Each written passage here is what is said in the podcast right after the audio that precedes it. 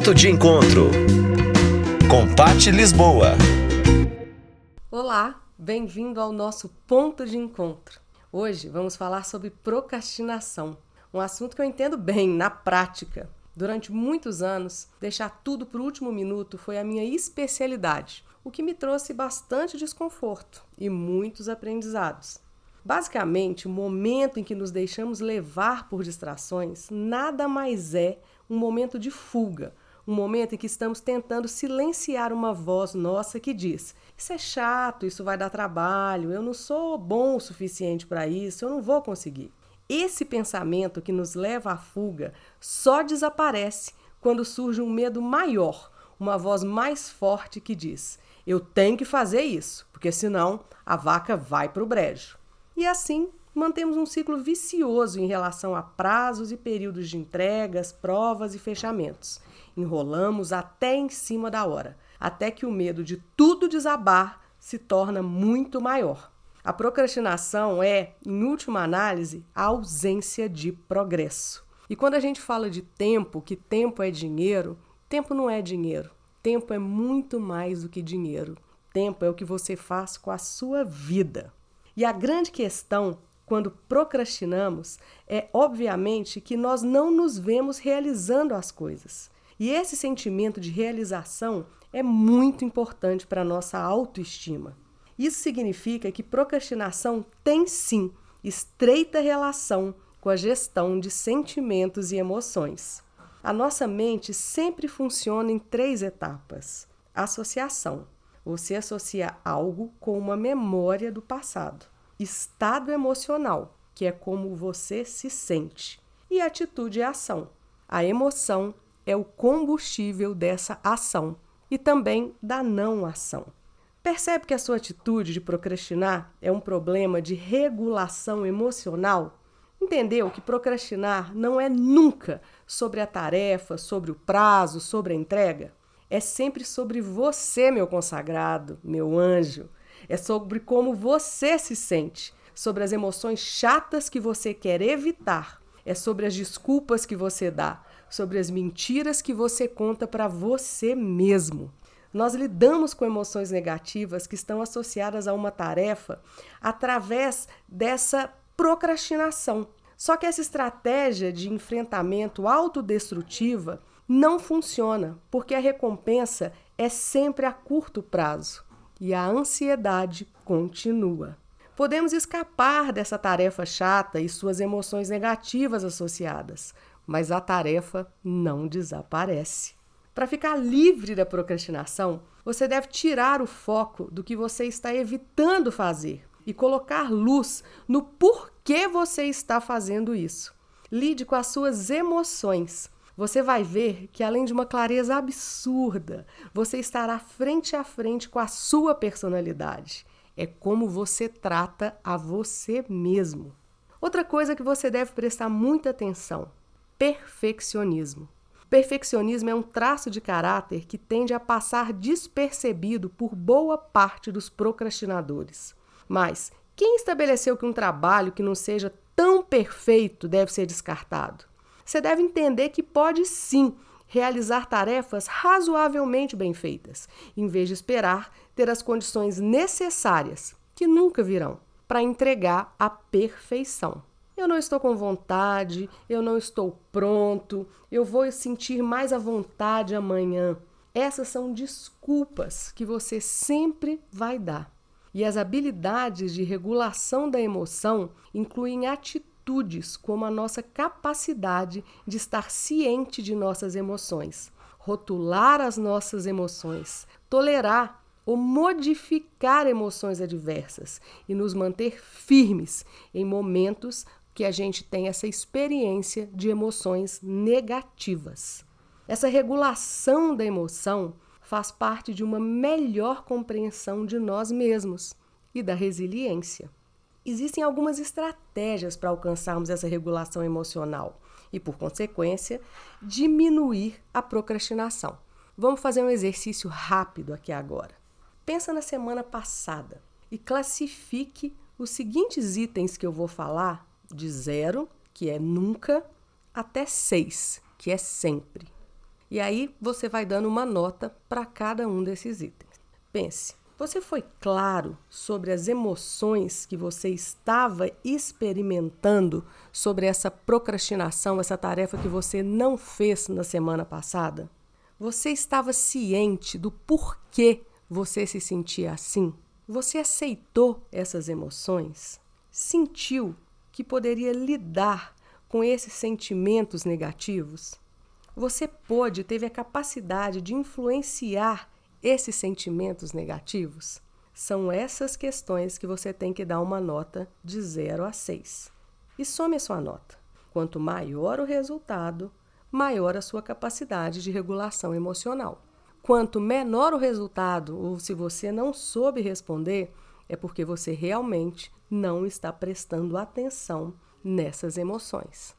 Pense sobre isso, faça esse exercício mais algumas vezes e perceba então um padrão nesses itens. A sua consciência, a compreensão do sentimento, a aceitação e tolerância, a capacidade de enfrentar, de encarar de frente esses sentimentos e a sua capacidade de modificar essa experiência emocional. Essas são habilidades de regulação emocional. As nossas intenções definem muito a nossa ação imediata, que é justamente o contrário de procrastinar. Uma estratégia chave para derrotar a procrastinação é estabelecer intenções claras e eficazes. Uma intenção clara, efetiva, poderia ser, por exemplo, quando eu terminar de ouvir esse podcast, eu vou fazer uma lista dos projetos em que eu estive procrastinando a fim de melhor compreender essas emoções, o que eu sinto ao procrastinar. A intenção é clara, concreta e acionável. Agimos quando temos clareza de intenções, como esse exemplo que eu acabei de dar. Ação. É aí que o nosso foco precisa estar. Qual é a próxima ação? Uma vez que começamos uma tarefa, por mais temida que seja, nossas percepções da tarefa mudam. Puxe sua memória e você vai se lembrar de várias vezes que a maior dificuldade foi justamente começar. E depois que começou, nem foi tão ruim assim. O guru da produtividade, David Allen, com seu foco em ação, nos orienta sempre a fazer a mesma pergunta: qual é a próxima ação? Agir é o que podemos fazer no presente. A partir de que tempo você tem conduzido a sua vida? Viva no presente e faça o possível agora. A melhor forma de fazer com que o futuro seja positivo e tenha bons resultados é justamente focar no presente. Todo o nosso poder está na ação. É importante que nos momentos de ansiedade e insegurança no futuro, que a gente foque no presente. Sempre se pergunte: o que eu posso fazer agora? Que atitude, que ação por mínima que seja, eu posso tomar agora. Que decisões eu estou tomando agora? Mantenha a atenção no presente, no que está acontecendo agora. Viva no presente e lide com a realidade. Outra coisa é o ambiente. O ambiente ele pode ajudar ou atrapalhar. Quando as distrações estão apenas a um clique de distância, por exemplo, você já está no caminho da procrastinação. Eliminar o que te tenta, isso pode significar desligar as redes sociais, o WhatsApp e até o seu telefone, e muitas outras coisas que te levarão a perder apenas um minuto. Você sabia que toda vez que estamos focados em uma atividade e paramos para responder uma mensagem, por exemplo, levamos até 25 minutos para voltarmos ao foco? E será que essa mensagem não podia esperar você terminar a tarefa? Fique longe dessa tentação. Coloque-se uma meta de verificar o celular de hora em hora, por exemplo. Isso vai aumentar muito a sua produtividade. Eu gosto muito de um conceito que é o seguinte: primeiro eu decido, depois eu planejo. Entendeu? Primeiro a gente deve decidir o que vai fazer, depois planeja como vai fazer. Se a gente começa a pesar e medir demais os prós e os contras, a enumerar os obstáculos e desafios, a nossa tendência é desistir. Decida então que vai fazer tal atividade, tal projeto, tal ação. E com a firme determinação que você vai fazer, você pensa em como fazer. Para essas tarefas inspirarem a ação, elas precisam ser mais que uma meta. Elas têm que fazer sentido para você. Diga a você mesmo quais os motivos, os porquês de executar algo. E vá além. Liste mentalmente os principais benefícios ao concluir essa tarefa. Agora, eu vou falar para você várias dicas para eliminar, ou ao menos minimizar e muito, a procrastinação. A maneira mais inteligente de preparar a sua mente e mudar as suas crenças para conquistar grandes metas é conquistar o seu dia, ter ele sob controle. Esse é o primeiro passo. Tenha muito claro o que você precisa fazer ao começar seu dia. E já começa fazendo. Não retarde a realização de tarefas necessárias, por mais que elas sejam chatas. E ao invés de uma lista imensa, cheia de pendências, faça uma lista de afazeres diários, uma lista realista. Marcar o item que você concluiu gera um benefício magnífico para a nossa mente. E além disso, quando você escreve, faz essa lista, você materializa, cria realidade, você torna aquilo concreto. Fazer listas é muito importante. Tem a regra dos cinco minutos. Essa é ótima, na verdade é a minha preferida. Porque a gente fica esperando o momento certo, aquele momento perfeito para começar. Mas esse momento nunca chega. Então, simplesmente comece a agir. Sem pensar demais, se propõe a fazer algo por cinco minutos, que é o tempo que o nosso cérebro precisa para criar engajamento. Comece! E começando, o clima chega. Se não sabe qual vai ser o clima, o pânico do último minuto, ele chega, e isso vai gerar muito mais estresse e um estresse desnecessário. Experimente essa regra dos cinco minutos. Se propõe a começar a fazer e fale, eu vou fazer isso por cinco minutos. Você vai ver que na grande maioria das vezes você vai fluir e vai concluir a tarefa. Outra coisa é declarar em público o que você vai fazer. Isso gera compromisso e nós detestamos decepcionar as pessoas. Essa dica em especial funciona muito bem para mim. Eu anuncio o que eu vou fazer e aí eu me obrigo a fazer, nem que seja para que eu não fique com uma sensação de que eu não sou boa o suficiente aos olhos dos outros. Trabalhar em grupo também é sempre um incentivo. Nós somos seres relacionais. Em grupo nós ficamos mais motivados. Algumas tarefas, infelizmente, elas não podem ser feitas em grupo mas sempre que for possível, convide alguém para acompanhá-lo. Um bom exemplo é a atividade física. Ter um parceiro de academia ou de caminhada dá aquele incentivo a mais para a gente não ignorar o despertador e pular da cama e ir se exercitar. Também seja positivo.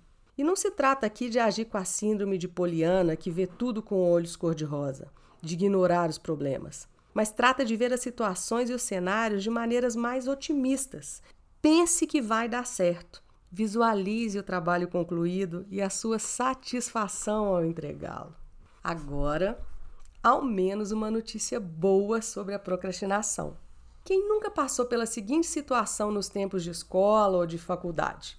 O professor passa um trabalho que valerá a maior parte da nota daquela matéria e dá um mês de prazo para essa entrega. Durante os 29 dias, você pensa no trabalho em alguns momentos. Imagina que livros e sites você vai consultar.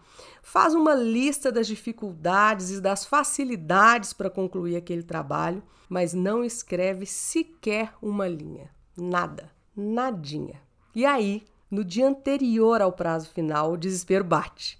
E você milagrosamente se transforma no ser humano mais produtivo do planeta Terra passa várias horas em estado de fluxo, pesquisando e escrevendo, da introdução até a última palavra da conclusão. E o trabalho é entregue no prazo, com direito a elogios do professor pela qualidade da pesquisa. Essa mesma situação se repete com frequência na vida adulta. Toda vez que um cliente ou um chefe demanda aquela tarefa que parece impossível e que vai ser realizada em tempo recorde. Essa é a lei de Parkinson em ação. Esse conceito apareceu pela primeira vez em um artigo escrito pelo economista Cyril Northcote Parkinson. Foi publicado em 1955 na The Economist e pode ser resumido da seguinte maneira: o trabalho se expande de modo a preencher todo o tempo disponível para sua realização. Ou seja, quanto menos tempo você tem para concluir uma tarefa, mais dedicado a essa tarefa você será. Se você tem 24 horas para finalizar uma atividade, a pressão do prazo vai te forçar a entrar em modo de execução e forçar em tudo que for essencial para cumprir esse objetivo. Se você tiver uma semana de prazo para realizar a mesma tarefa, você vai devagar nos primeiros cinco ou seis dias até começar de fato a fazer o que precisa ser feito. Se o prazo for de um mês, então, a sua energia tende a se dispersar completamente, prejudicando inclusive outras atividades. Prazos iminentes, urgentes, afetam diretamente a nossa capacidade de priorizar. Eu repito, Quanto menos tempo você tem para executar uma ação, mais dedicado a ela você será. Acredite, o produto final dos prazos apertados é quase sempre de maior ou igual qualidade, graças a essa atenção necessária que você dedicou para cumprir esse objetivo. Então, você pode aplicar a lei de Parkinson em favor dos seus objetivos pessoais. Reduza o tempo dedicado a cada atividade para limitar sua atenção ao que é importante. Prazos curtos dedicados a uma meta tendem a evitar o desperdício de horas com atividades inúteis que dão apenas a ilusão de produção. Ajuda a fazer isso de forma planejada. Experimente dedicar alguns minutos na sexta-feira ou no fim de semana para organizar com antecedência a agenda da próxima semana além de definir todas as noites quais serão as atividades-chave do dia seguinte. Adicionar esse senso de urgência nas suas metas de vida vai te afastar de esforços inúteis e vai te ajudar a exercitar diariamente seu foco e a sua capacidade de execução. Sacou que essa é uma estratégia para você enganar a sua agenda e colocar prazos apertados, curtos mesmo, para você? O detalhe é que você tem que acreditar e cumprir. E para finalizar, eu vou falar sobre a técnica de Pomodoro, uma técnica muito eficaz para produtividade, que se chama Pomodoro justamente por causa daquele timer de cozinha em formato de tomate, sabe? A técnica se baseia na ideia de que fluxos de trabalho divididos em blocos podem melhorar a agilidade do cérebro e estimular o seu foco. Depois de muita pesquisa, Cirilo, o criador da técnica, chegou ao período de 25 minutos como sendo o tempo ideal para esses blocos de foco. Faça uma lista com as tarefas que estão pendentes. Programe um cronômetro, pode ser o timer do seu celular, em 25 minutos. Escolha umas das tarefas da sua lista e trabalhe nela sem interrupções. Nesses 25 minutos, não vale entrar no Facebook, olhar Instagram e muito menos WhatsApp. Quando o despertador tocar, faça uma pausa de 5 minutos. A indicação, inclusive, é que você se levante, se alongue, faça qualquer coisa longe de onde você estava executando a sua tarefa. Coisas que te ajudem a relaxar. E pode ser, inclusive, dar aquela olhadinha no seu WhatsApp. Termine a tarefa e risque com todo prazer a tarefa da sua lista depois que você terminá-la. Então, retome o trabalho depois dessa pausa, marcando mais um pomodoro de 25 minutos. A cada quatro pomodoros, faça uma pausa mais longa. 30 minutos de descanso e de relaxamento até você voltar ao trabalho. Esse foi um método testado e ele comprova que a gente consegue produzir muito melhor nesses pequenos pomodoros de 25 minutos. E repita isso todos os dias que você precisar produzir e entregar algum trabalho. Comece sempre fazendo a lista diária, isso ajuda a estabelecer o foco. E anote quantos pomodoros usou na execução de cada tarefa. Desse jeito, você, com o passar do tempo, vai descobrir quantos pomodoros utiliza para fazer as suas atividades principais, aquelas atividades que são da sua rotina. E isso, é claro, te ajuda a estimar prazos. Importante sobre o Pomodoro. Quando o criador do método diz que é para fazer sem interrupções, é sem interrupções mesmo. Você só vai parar se for extremamente urgente. Se você lembrar de algo que precisa fazer ou tiver uma ideia enquanto está executando um Pomodoro, anote um papel como uma atividade não planejada e volte a trabalhar no seu foco até completar os 25 minutos. Se essa interrupção for externa, sua mãe ou seu filho chamando, o chefe ligando, e não dê para adiar mesmo, você deve cancelar o Pomodoro, atender a essa interrupção e recomeçar com outro Pomodoro do zero. O Pomodoro é um método bem rígido, justamente para você evitar distrações e forçar a sua concentração. Esse descanso de até 5 minutos às vezes pode ser pouco.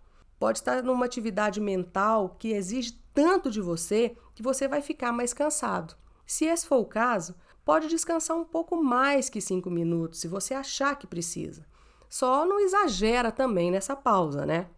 E para atividades que exigem um esforço criativo maior, como fazer uma redação, escrever um texto, o método Pomodoro pode não funcionar porque a inspiração ela nem sempre aparece na hora que a gente quer, e muito menos quando o tempo é limitado a 25 minutos. Se você está fluindo no texto, continua, estenda esse prazo até terminar essa produção. A técnica Pomodoro é bem interessante para evitar a procrastinação. Afinal de contas, um Pomodoro dura apenas 25 minutos e é relativamente fácil controlar a sua ansiedade para não mexer no celular por esse tempo, né? E é uma boa para quem precisa de uma força para se concentrar. Testa o Pomodoro e me conta se funcionou para você. Por hoje, nós ficamos por aqui, pessoal. Eu espero ter ajudado a você, amigo procrastinador. Se você curtiu esse podcast, mande o um link para os amigos ajuda o coleguinha e escreve para mim, manda sugestão de temas. O e-mail é ponto de encontro com gmail.com. Eu te encontro na semana que vem em mais um podcast ou lá no meu Instagram, patlisboa, Pati Lisboa. Eu tô te esperando. Beijos, vamos rompendo e até lá! Ponto de encontro com Pati Lisboa.